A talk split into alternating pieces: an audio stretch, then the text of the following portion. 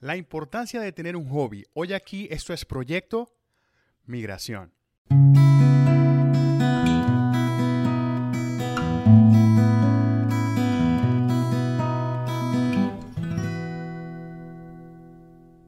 Bueno, mi gente, en este episodio quisiera hablar sobre una entrada en el blog de Proyecto Migración que hice hace un par de semanas sobre la importancia de tener un hobby como migrante. A, veces subestimamos el, poder que puede tener el hecho de tener una actividad paralela, una actividad que nos entretenga, una actividad que nos sume, para nosotros poder... Em, distraernos, dispersarnos a mí y reciclarnos sobre toda esta rutina que impone la migración. Generalmente, pues la meta para muchos es poder monetizar ese hobby. Hay quienes lo logran, pero ¿cómo monetizar algo que no tenemos? Entonces, la idea de, este, de esta entrada es poder más o menos hablar sobre esto y poder eh, expresar algunas ideas que tengo sobre el desarrollo o sobre el dedicar el tiempo para tener un hobby.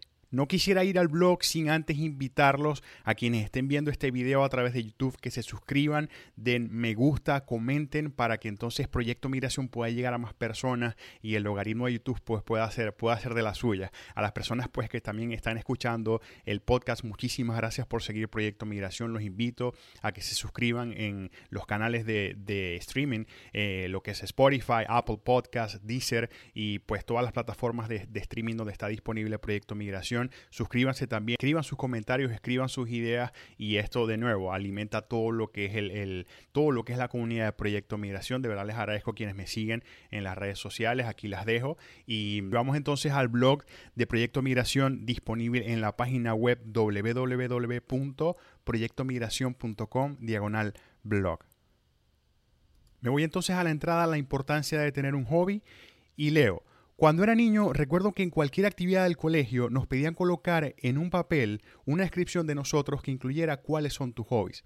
En aquel tiempo era una pregunta muy fácil de responder. Entre el béisbol, el fútbol, el trompo, las metras y más, tenía una miríada de opciones de las cuales escoger. Con el paso del tiempo, responder esta pregunta se va haciendo más y más difícil. De repente la vida se nos fue, crecimos y nos olvidamos de lo necesario que es tener una actividad que nos ayude a estar en contacto con nosotros mismos, más allá de las obligaciones del trabajo, las leyes, las responsabilidades, el día a día, el autobús que nos dejó botado, el taxi que nos cobró caro, el tráfico, el jefe necio y el ambiente laboral.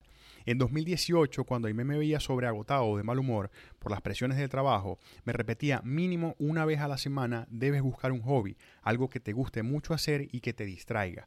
En aquel momento subestimaba sus consejos, ya que pensaba, por el contrario, que dedicarme a una afición me distraería de mis objetivos de crecimiento personal y me quitaría tiempo y energía para hacer otras cosas que me ayudaban directamente a ello, como leer, escribir, ver documentales. Hmm, pensé, pero leer, escribir y ver documentales podría ser un hobby.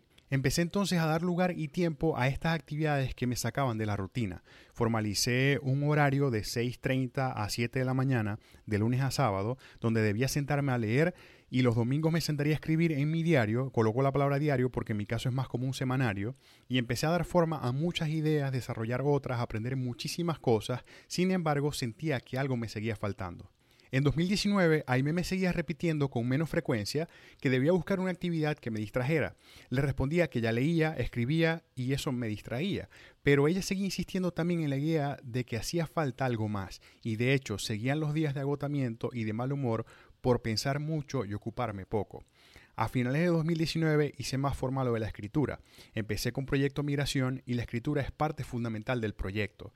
Me empecé a abocar y encontrar una forma de optimizar el proceso creativo, investigar sobre micrófonos, interfaces de grabación de audio, cámaras, etc. Y me sentía muy emocionado. Cada que llegaba del trabajo ya que tenía tiempo para sentarme a retomar lo que había pausado el día anterior.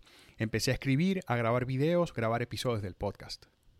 No es que Proyecto Migración sea un hobby, sino que en este proyecto se juntan muchas cosas que me gusta hacer, entre las cuales está leer, escribir, la fotografía, la tecnología, entre otras cosas. Para ello tuve que dedicar tiempo para entender y para explorar lo que más me gusta hacer.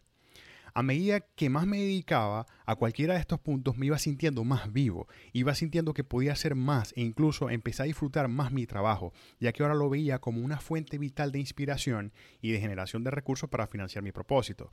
A finales de 2020, ahí me se daba cuenta de cuánta energía me inyectaba a hacer algo que me gustaba, y para mi cumpleaños me regaló una caña de pescar con un set de carnadas. Y me decía, siempre me has dicho que cuando eras adolescente te gustaba pescar. Quedé sin palabras.